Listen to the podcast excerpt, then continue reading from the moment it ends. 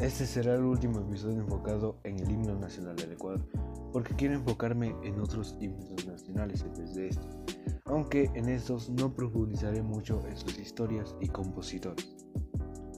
En todos los países, incluyendo al Ecuador, vibra y obliga a defender a la sociedad condenada a la corrupción y los intereses personales de quienes se arrastran para aprovecharse de sus recursos y acrecentar sus intereses económicos perjudicando a la mayoría de los ecuatorianos.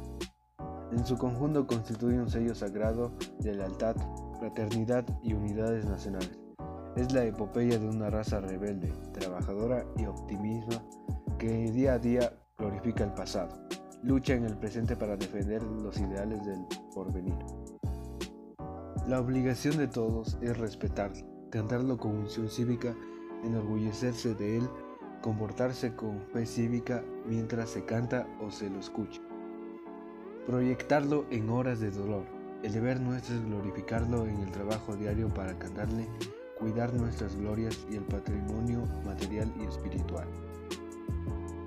El himno nos enseña a practicar los principios cívicos, activarlos en la mentalidad del pueblo como esencia de trabajo porque la presencia de los símbolos patrios nos encaminan conscientemente hacia la redención social, cría transformaciones y reivindicaciones sociales.